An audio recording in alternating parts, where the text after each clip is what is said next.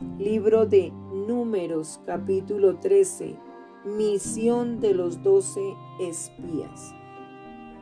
Jehová habló a Moisés diciendo, Envía tú hombres que reconozcan la tierra de Canaán, la cual yo doy a los hijos de Israel de cada tribu de sus padres. Enviaréis un varón, cada uno príncipe entre ellos. Y Moisés los envió desde el desierto de Parán, conforme a la palabra de Jehová, y todos aquellos varones eran príncipes de los hijos de Israel.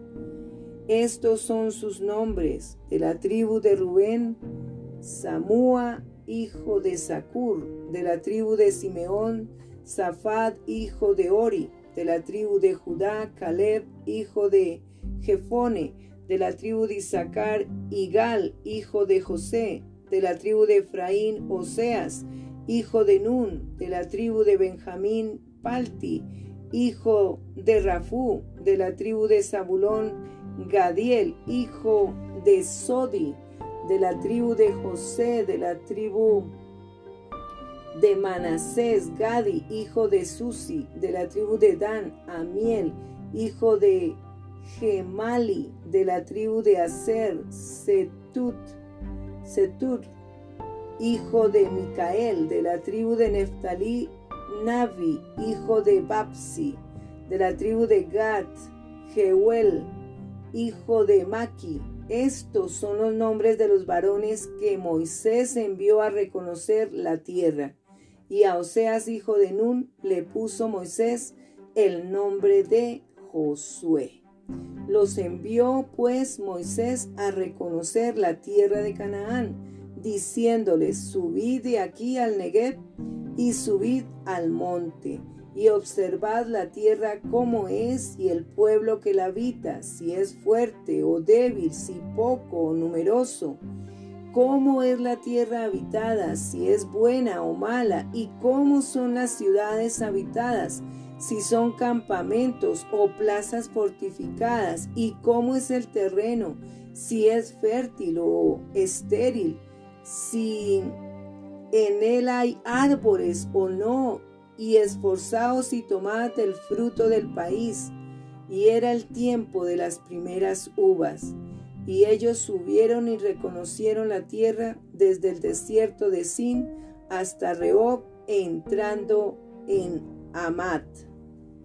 Y subieron al Negev y vinieron hasta Hebrón, y allí estaban Aimán, Sesai, Talmai, hijos de Anac, Hebrón, fue edificada siete años de Zoán en Egipto, y llegaron hasta el arroyo de Escol, y de allí cortaron un sarmiento con un racimo de uvas, el cual trajeron dos en un palo y de las granadas y de los higos.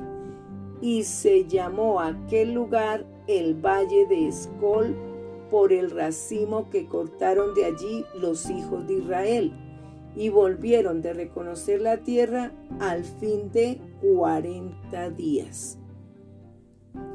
Y anduvieron y vinieron a Moisés y a Aarón y a toda la congregación de los hijos de Israel, en el desierto de Parán, en Cádiz, y dieron la información a ellos y a toda la congregación y les mostraron el fruto de la tierra.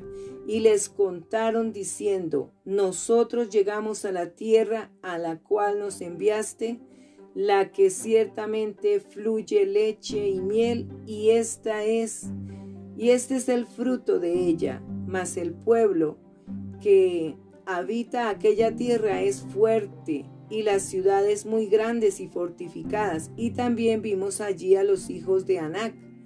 Amalek habita el Negev y el Eteo, el Jebuseo y el Amorreo habitan en el monte y el Cananeo habita junto al mar y a la ribera del Jordán.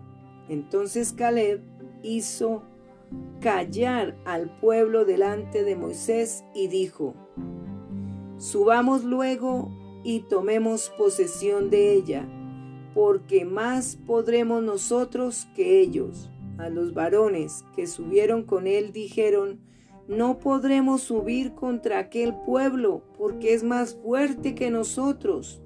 Y hablaron mal entre los hijos de Israel de la tierra que habían reconocido, diciendo, la tierra por donde pasamos para reconocerla es tierra que traga a sus moradores, y todo el pueblo que vimos en medio de ella son hombres de grande estatura. También vimos allí gigantes, hijos de Anac, raza de los gigantes, y éramos, y éramos nosotros a nuestro parecer como langostas, y así les parecíamos a ellos.